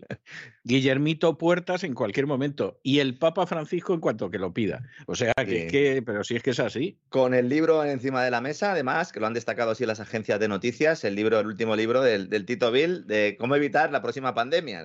Yo creo que directamente no, esta gente no se esconde lo más mínimo. Sacó uno sobre el cambio climático, la emergencia climática hace poco y ahora vuelve por sus fueros. No sabemos muy bien en calidad de qué. Supongo que en calidad de donante internacional y en calidad de ser pues el principal financiador de la Organización Mundial de la Salud, que todo el mundo, o hay mucha gente que piensa que es un organismo público que vela por los intereses de todos y es un chiringuito eh, financiado fundamentalmente por la, por la fundación de Bill y Melinda, que aunque estén separados, pues siguen manteniendo, ¿no? Bueno, Bill, Melinda y la Big. Pharma. Sí, claro. Es que... en realidad Bill es la, Big Pharma, ¿no? A través de Gavi, esa alianza, ¿verdad?, para la vacunación global. Mañana vamos a hablar mucho de Big Pharma, vamos a hablar de empresas que han pasado desapercibidas hasta ahora, porque claro, Moderna, Pfizer y tal las tenemos ya muy vistas, pero aquí están implicadas otras, aunque eh, Pfizer también va a aparecer en el programa de mañana. Vamos a hablar del amigo Bill, vamos a hablar de, los profetas de la pandemia. Ya hicimos un programa contando un poco que ahora pues íbamos a estar en una época de pandemia permanente y que iban a ir surgiendo diferentes enfermedades. Luego hicimos otro programa contando cómo la Organización Mundial de la Salud quería aprovechar toda esta ola de temor y de, y de terror, más bien pandémico, para configurar ese, ese gobierno mundial, eh, pues promoviendo una iniciativa legislativa que se está votando en, todos los países, eh, por la cual pues renunciamos a nuestra soberanía sanitaria y claro, ahora viene ya la viruela del mono. Ahí parece que están pinchando en hueso. Sí, claro, es que evidentemente nadie lo va a hacer esto voluntariamente y por eso hay que ir generando terror y sobre todo acusando a terroristas de, ser los causantes de las futuras pandemias. Es decir, ya cambia un poco el argumento, ya no es solo por el cambio climático, se intentó que colara ese mensaje y ahora ya se va un poco por el bioterrorismo, que es básicamente lo que defiende el amigo Bill eh, el cual pues tendremos que mañana mencionar poco expresamente, porque si no, nuestros amigos pues a lo mejor no pueden, no pueden ver el programa porque hay una censura global y se puede hablar prácticamente de todo menos de este tipo. Claro, eh, cuando mañana vean nuestros suscriptores el programa pues lo entenderán un poquito más. Vamos a hablar de juegos de gérmenes. Vamos a hablar de la conferencia de seguridad de Múnich, muy importante en toda esta película. Mm, vamos a hablar realmente, vamos a comentar hasta qué punto pueden estar influyendo las terapias génicas de ARN mensajero a que haya surgimiento de nuevas enfermedades. Vamos a hablar de ese contagio homosexual, que es ya eh, evidente. De hecho, hoy en España hay una noticia eh, y es que hay una mujer que se ha contagiado y tenía relación con los más de sesenta y pico hombres, ¿no? que son eh, los causantes o por lo menos los que tienen la misma cepa de ese mismo foco en las saunas españolas. Es posible también ¿eh? que se utilice esto para estigmatizar ese movimiento LGTBIQ, ¿no? después de haberlos utilizado como arietes. Vamos a hablar de vacunas, de antivirales. Vamos a hablar de The Economist y otra portada de esas que nos dejan helados, ¿no? Sobre todo cuando empezamos a ver lo pequeñito decimos, eso que hay ahí, realmente eso que hay ahí, ¿es un mono? ¿Es y luego la gente y luego la gente ve el gran reseteo y lo cuenta. O sea, es, eh, lo cuenta en su programa, quiero decir, claro. Ah, bueno, sí, esto, bueno. Esto estamos acostumbrados. Estamos usted que lleva tanto tiempo escribiendo libros ya estará acostumbrado. Me va a usted? Hombre, claro que estoy acostumbrado. realmente somos, somos inspiradores, ¿no? Somos es inspiradores. Verdad. Es que en realidad nosotros lo que somos no es creadores de opinión, que es un concepto odioso en el que yo nunca he creído. Nosotros somos inspiradores. Ahí, ahí le ha dado. Qué bien está usted ahí, don Nada que ver con lo que inspira Zelensky. Nosotros somos inspiradores ideológicos ¿eh? o, intelectuales, mejor dicho, mejor dicho, intelectuales. ¿no? Vamos a hablar de laboratorios de alta seguridad, como los de Wuhan y Ucrania, pero en otro sitio. Vamos a hablar del Partido Demócrata de Estados Unidos que está metido en esto hasta las cejas incluido Jeffrey Epstein también. ¿eh? Claro. Vamos a, hablar del Deep State de Reino Unido, que participa también en este proyecto a través de una farmacéutica que se cambió el nombre para que no se le vieran eh, un poco la matrícula. ¿no? Vamos a hablar de Anthony Fauci, vamos a hablar de operaciones secretas, la Dark Winter. Y vamos a hablar también de bioterroristas en el Pentágono. Un programa de esos que siempre decimos para muy cafeteros, pero no sé, yo creo que al final vamos a tener que buscar que nos patrocine una marca de café para el año que viene. Café turco, ¿no? Porque son los únicos que están intentando parar un poco la locura otanista en estos momentos. Así que como usted y yo somos enamorados del café turco. Ya, otra cosa buena que tienen los turcos, al final van a tener más de las que pensábamos, don César. ¿eh? No, y Estambul es una ciudad muy bonita, ¿eh? Y sobre todo es muy bonita la parte turca. O sea que sí, no sé, al final. pasaba yo un tiempo también y la verdad es que, es que me encantó. Y vamos a, hablar de esa, era, de esa era del terror, ¿no? En la que nos quieren meter y también vamos a dar algunas pautas para que todo el mundo esté informado y sobre todo eh, pues que no tenga, que no tenga eh, ese pavor, ese miedo que nos quieren instaurar. Eh, vamos a citar algunos artículos también del doctor Malón, poniendo un poco pues de, serenidad en todo esto y apuntando a que, bueno, es muy posible que tengamos más pandemias de este tipo, más epidemias. En estos momentos es simplemente una enfermedad con una incidencia muy, muy limitada y sin apenas mortalidad. Pero la manera en que los medios están propagando esa idea y, estas giras ¿no? que hace el Tito Bill, que coincida precisamente con, prácticamente con el foro de Davos y un informe que vamos a ver de estos profetas de la pandemia que ya le pusieron fecha clara ¿no? a esta virula del mono hace meses, bueno, pues vamos a dar imágenes, vamos a dar datos, vamos a, poner encima de la mesa informes y sobre todo pues vamos a hacer un programa que también sea divertido, ¿no? estos que nos gustan también a nosotros. ¿Eh? así que nada, el que no la haya visto, que se ponga el planeta de los simios esta noche para ir calentando y ya, y ya mañana podrá ver la, viruela, del mono, César. Sí, me parece fantástico. Pues eh, un abrazo muy fuerte, don Lorenzo, y nos encontramos mañana en cesarreal.tv y en el Gran Reseteo. Hasta mañana, don César, un abrazo.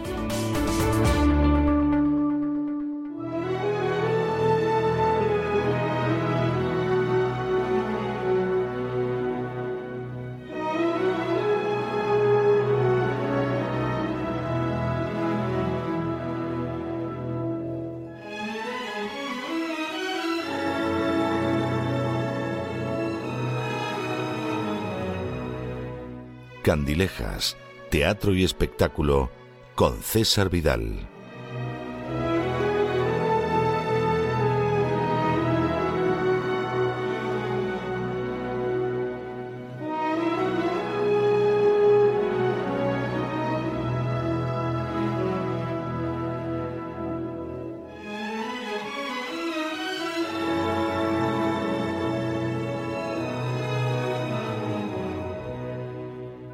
Hace muchos, pero muchos años, allá por el año 1937, un profesor de una universidad británica que se llamaba Tolkien empezó a escribir una novela que en un momento determinado le fue creciendo, le fue creciendo hasta que llegó a un punto que él no lo sabía entonces, pero acaba convirtiéndose en una trilogía.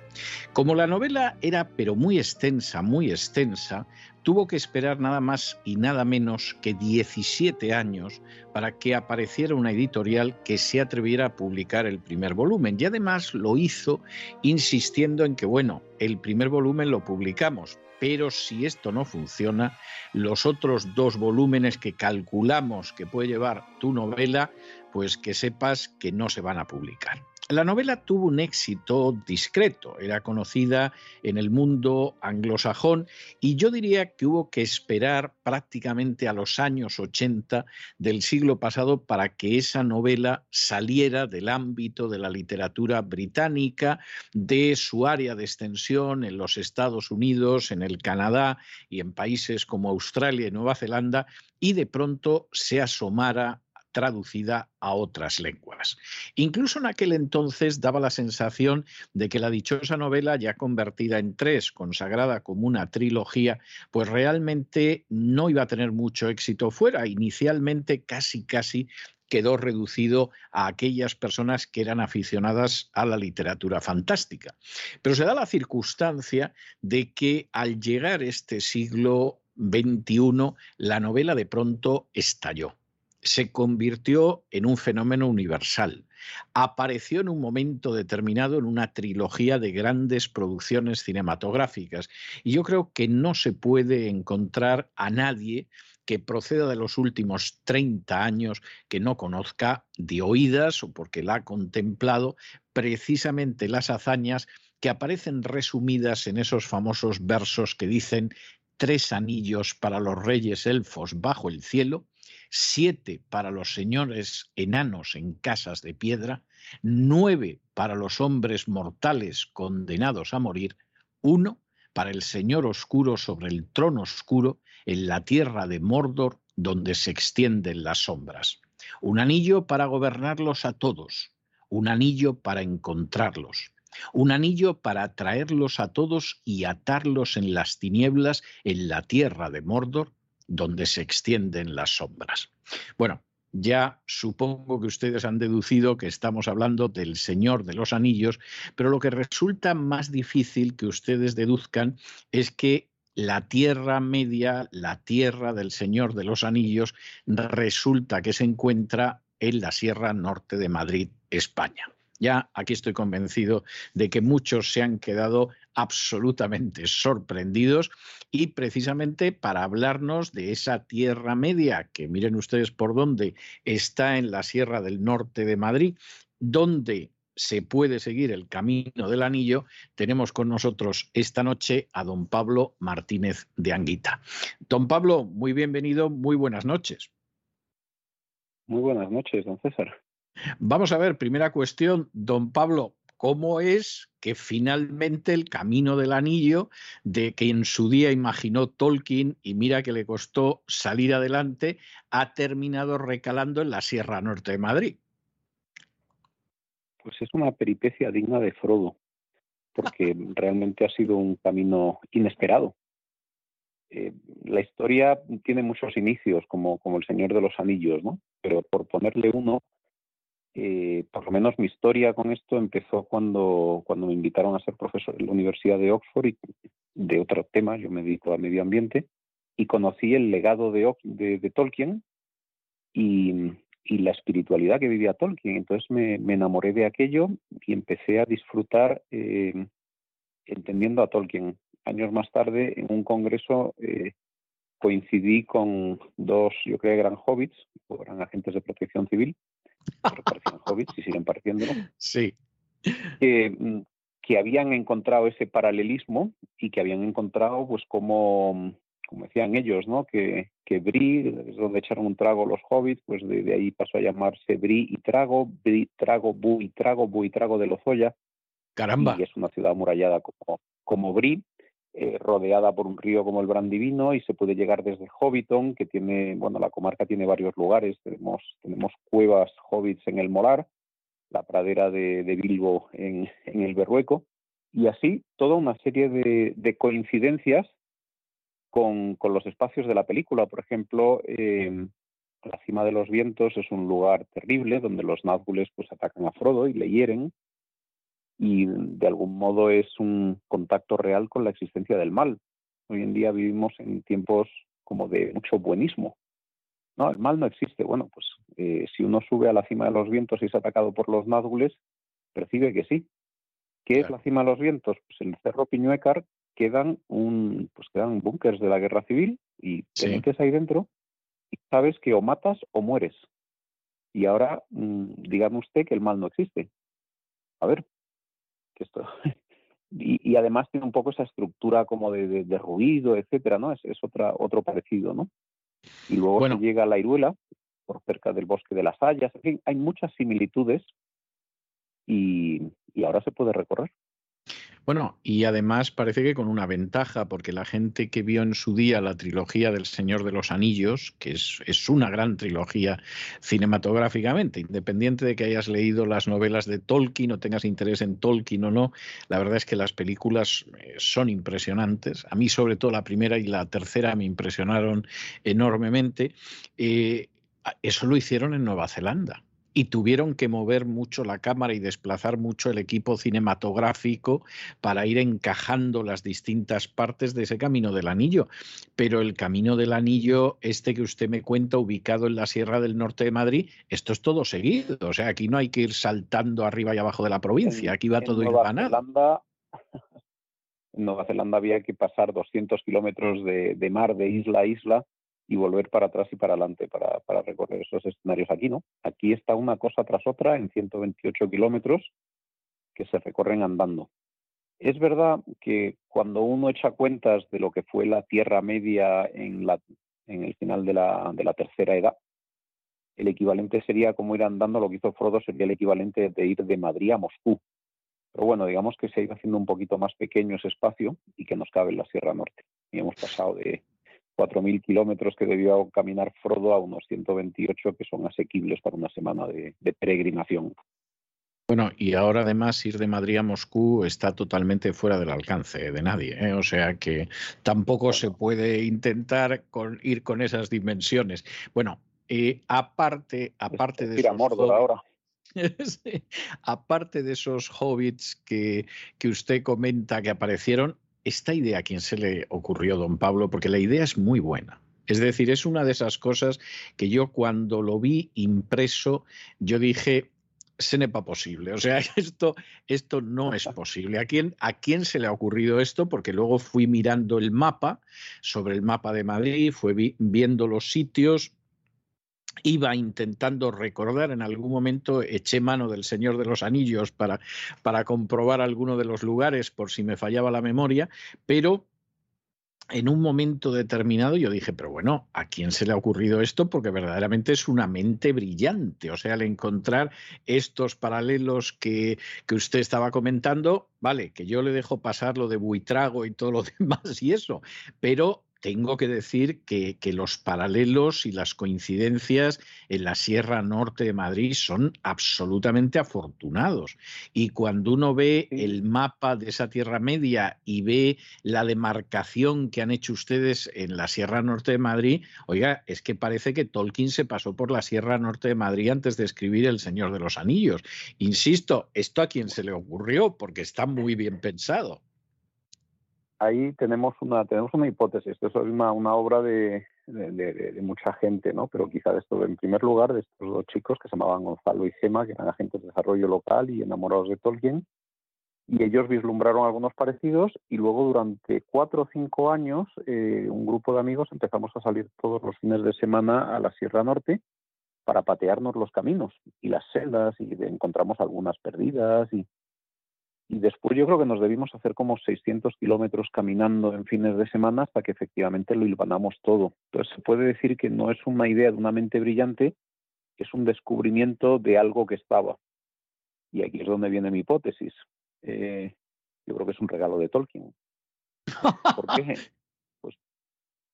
Pues, sí, sí, dígame. Tolkien lo crió un sacerdote muy especial. Eh, Tolkien quedó huérfano a los tres años. Su madre había vuelto a Birmingham y su padre murió cuando tenía que embarcarse un tiempo después desde Sudáfrica. Y eh, Mabel, su madre, pues se convirtió al catolicismo y eso le hizo perder, digamos, todos los apoyos sociales que tenía en Inglaterra, que no era precisamente una cosa que se viera bien, ¿no?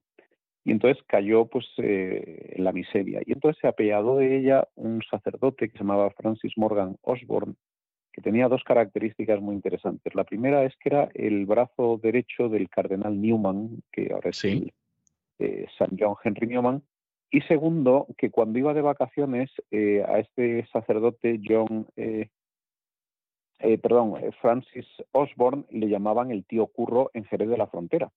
Era Jerez. Caramba, caramba. Entonces, entonces, sí, Tolkien llegó en llegó a tener la educación que tuvo pues eh, por un sacerdote español y el vino de Jerez.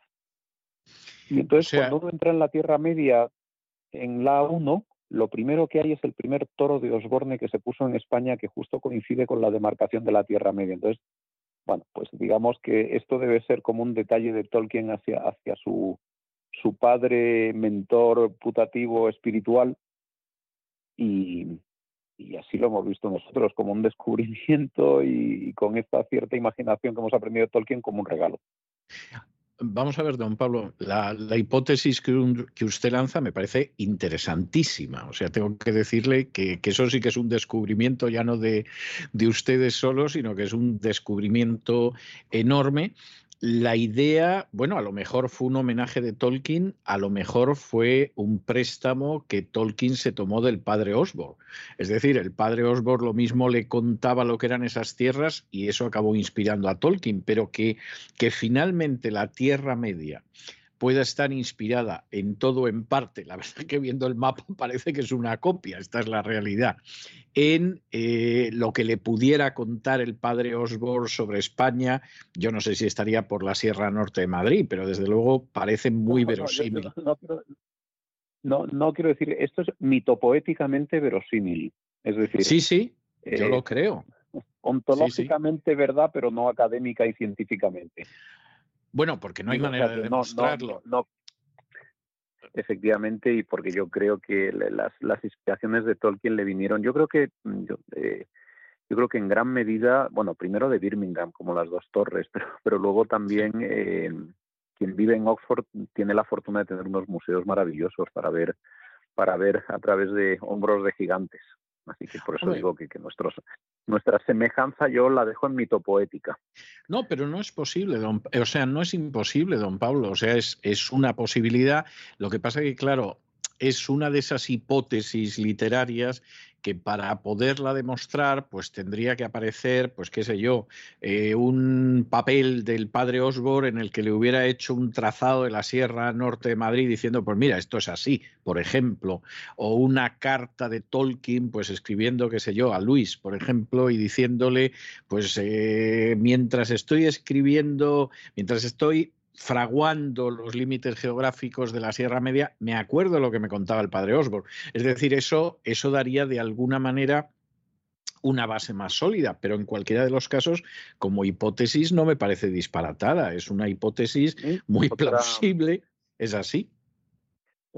En este sentido, eh, hay otra, porque todo esto son cosas como muy curiosas ¿no? Eh, y muy mágicas, de algún modo, como su literatura. Pero es que lo que nosotros llamamos la Tierra Media es lo que durante muchos siglos se ha llamado la marca media, que había la marca baja, la marca media y la marca alta, que eran pues eh, los sistemas de atalayas defensivas o de aviso en, pues en eh, el tiempo de las cruzadas. Entonces, todo nuestro territorio que llamamos la Tierra Media está ubicado en la marca media. Y la marca media sí es un espacio históricamente real, otra coincidencia.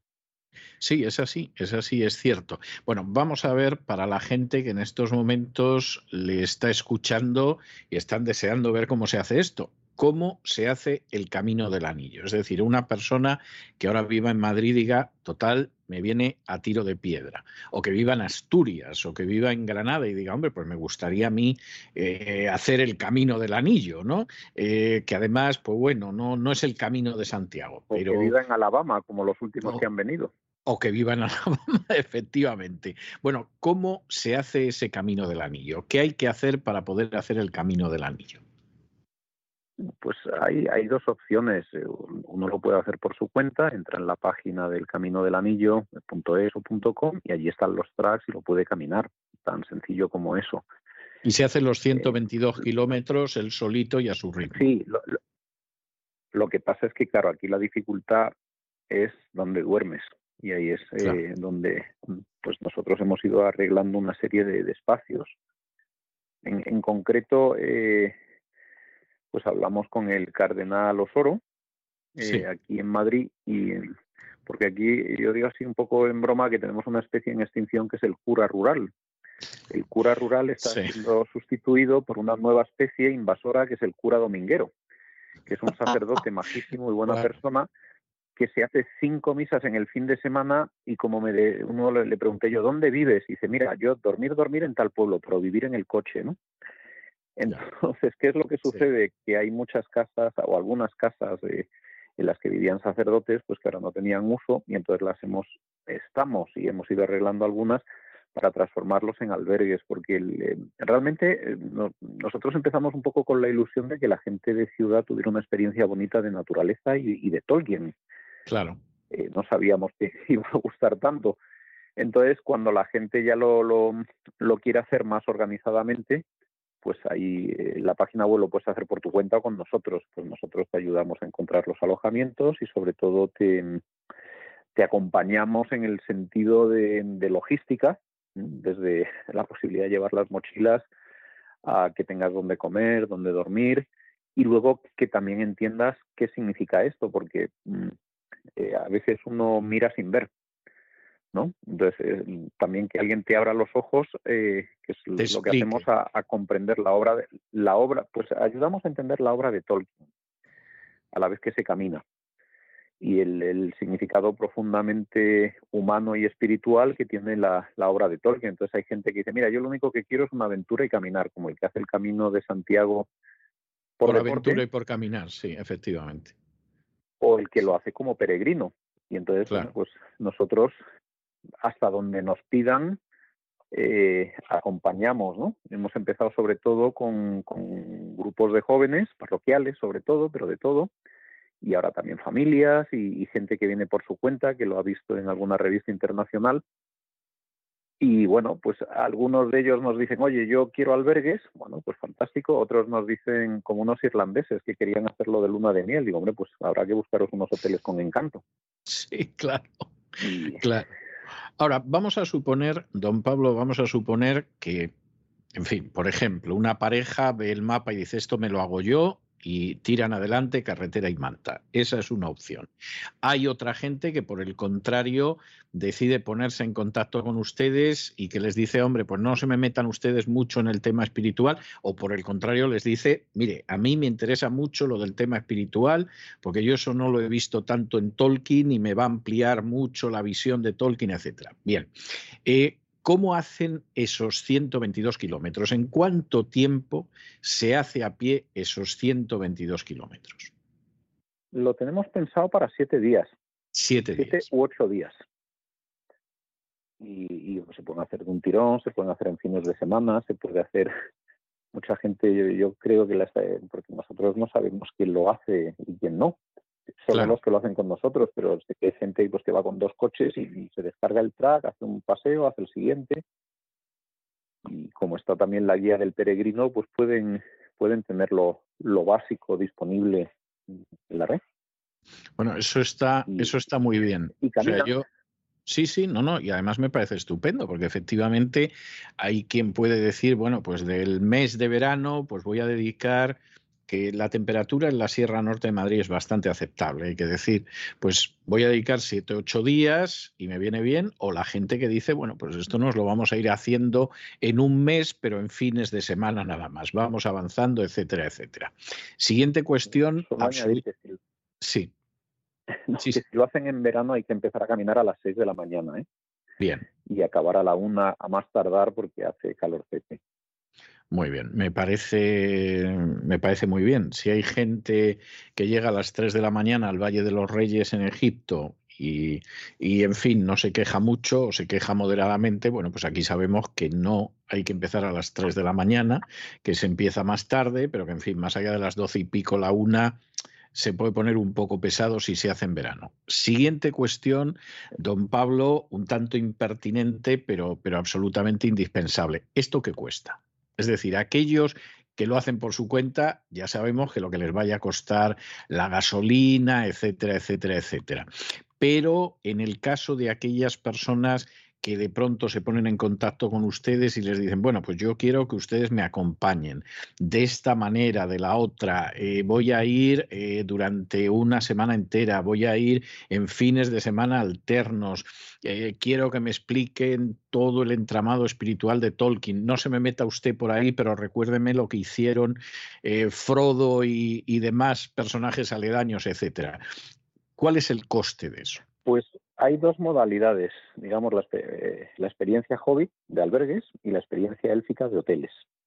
Cuando estamos en la experiencia hobbit, hay un máximo de 450 euros. Digo máximo porque a partir de ahí, si eres joven, pues tienes un 25, si eres familia, tienes eh, otra serie de descuentos.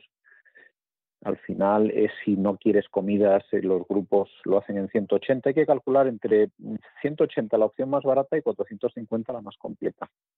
Si lo que quieres ya son hoteles con encanto y cenas propias de un hobbit a diario, pues podemos estar hablando de 900 euros, porque ya son habitaciones bonitas de hoteles.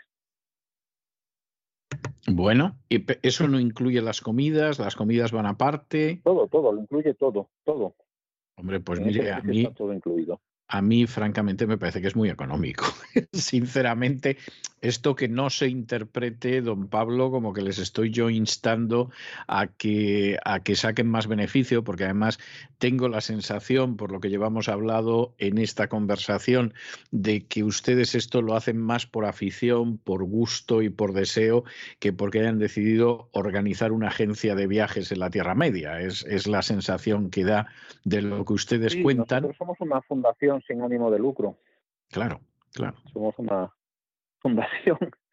Así que, no, lo que pasa es que si, si vamos a ver nuestra fundación, que se llama Laudato Si, es el nombre de la encíclica del Papa sí, sí, sí. en la que exhorta a cuidar la naturaleza a todo el mundo, a cuidar la casa común. Em, tenemos dos, dos objetivos en, este camino del anillo. El, primero es que la gente con recursos pues salga, disfrute tengo una experiencia educativa, cultural, deportiva, natural y bonita, porque al fin y al cabo eh, la experiencia de Frodo es muy bonita, es tirar el anillo, que es el mal que uno lleva encima, ¿no? sí, pero no, no haga usted un, no destripe usted la historia para los que no la sepan, porque en fin, seguramente es casi lo que, digo es que, universal. sí. Que es una peregrinación, que lo que hacemos lo llamamos peregrinación por eso, porque tiene un, tiene un significado. Pero luego también tenemos otro objetivo en la fundación y es que hay mucha gente que no puede hacerlo. Mm, yo que he trabajado 20 años en, selvas tropicales, pues siempre veía que los niños en, África y en América no salían del campo. Pero cuando finalmente he empezado a trabajar en serio en España he visto que los niños sin recursos no salen al campo. Entonces, eh, sí que es verdad que nos interesa eh, hacer hucha para, para, bueno, pues trabajamos con Caritas para poder llevar chavales a, la montaña también a que tengan sus, días de, belleza y naturaleza. Pero vamos, aparte de eso, no somos una agencia de viajes, somos una. No, no, no, no. Es, eh, en este caso de la iglesia. Yo creo que además se desprende con muchísima claridad lo que está diciendo. O sea, que, que es obvio que aquí lógicamente esto genera unos gastos, porque todo genera unos gastos, o sea, pretender que la gente va a llegar en plan hobbit, en plan enano o, en plan elfo, donde sea, y que eso no va a generar unos gastos de alojamiento, etcétera, es algo absolutamente absurdo. Pero aún así, la manera en que usted lo iba describiendo y todo lo demás, pues efectivamente da, da una sensación de que no, no es una agencia de viajes. Hubiera sido, hubiera sido totalmente legítimo ¿eh? O sea, quiero decir, si de pronto una agencia de viajes pues se dedica a hacer pasear a la gente por el camino del anillo o por la ruta de los templarios o por el camino de la plata romano o por la ruta de Ramán III, vamos, sería fantástico pues el hecho de que fuera así. O sea, y, además sucede, ¿no? Sucede con el tiempo. Sí, y efectivamente es muy hermoso y además en el caso de España, pues es que es que realmente la cantidad de rutas culturales que uno puede imaginar, pues es absolutamente innumerable, ¿no? O sea, esa es la realidad. No es el caso, pero, pero quiero insistir en el hecho de que si fuera el caso, sería absolutamente legítimo y además sería estupendo, porque sería un, un tipo de turismo, un tipo de viaje, eh, un tipo de rutas que, que merece la pena seguir. Y los que alguna vez no nos hemos tenido que montar esa ruta porque no estaba en las agencias de viaje, pues lo sabemos. Y en el caso de don Pablo sospecho que también lo sabe con otros itinerarios. Don Pablo, le tengo que dar las gracias por, por el tiempo que hemos estado hablando de, de esta cuestión por su amabilidad y su gentileza en explicarnos el camino del anillo, cómo se puede acceder, el coste que puede tener, las raíces de, ir generando e, este viaje extraordinario. Y en otra época en que estas entrevistas tenían lugar en, un estudio y eran vis a vis, pues yo tenía la costumbre de regalar uno de mis libros dedicado a la gente que como usted había tenido la paciencia de someterse a la batería de preguntas. Siempre hacía la salvedad de que no estaban obligados a leerlo, pero era un pequeño detalle por la gentileza. Desde que estas entrevistas se realizan en el ciberespacio, como es ahora su caso, es imposible lo de los libros y yo siempre dejo una melodía para que la gente la pueda, pueda escucharla y para agradecerle a usted, insisto, con un pequeñísimo detalle, la manera tan gentil y tan agradable y tan paciente con que nos ha atendido. En su caso, yo he decidido... sí, dígame, dígame, dígame. No, que le agradezco porque yo he disfrutado su libro Camino del Sur. Ah, bien. Con todos los clásicos. Como estamos cada uno con su camino, pues yo quería nombrar el suyo. es un libro que me ha encantado, El Camino del Sur.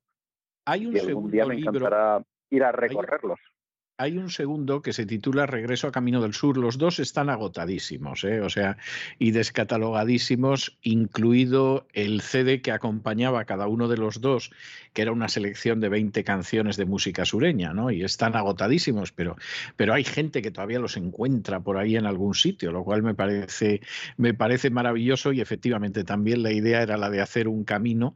Y el sur de Estados Unidos tiene muchísimos caminos. Eh, hace, eh, aprovechando la Semana Santa, yo aproveché para precisamente para alguna ruta de ese tipo. Bueno, como le estaba diciendo, eh, en estos momentos, al no poder dejar un libro, pues yo lo que suelo dejar a la gente que ha tenido la amabilidad como usted es una pieza musical, una canción, pero en su caso es que era obligado. Yo le voy a dejar con el tema principal de la película de la trilogía del Señor de los Anillos, porque no podía ser otra cosa. Vamos, era muy fácil escoger hoy el tema musical. Muchísimas gracias por todo, don Pablo. Yo espero que haya mucha gente que se sume o a través de ustedes o acudiendo a su página web a esta ruta. En cualquiera de los casos, la Sierra Norte de Madrid es bellísima y tiene unos paisajes y unos lugares extraordinarios, pero si además de pronto se descubre lo que es la Tierra Media, pues qué le voy a contar. Muchas gracias por todo, don Pablo, un abrazo muy fuerte y hasta la próxima. Igualmente, don César, muchísimas gracias a ustedes. Hasta la vista.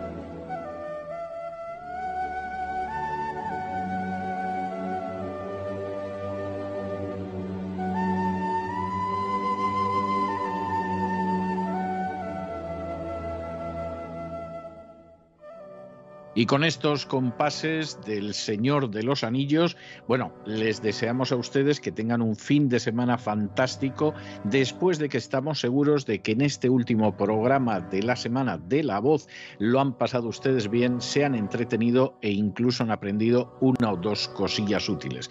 Ya lo saben, pasen un buen fin de semana y nosotros los emplazamos para el lunes de la semana que viene en el mismo lugar y a la misma hora. Y como siempre, nos despedimos con una despedida sureña. God bless you. Que Dios los bendiga.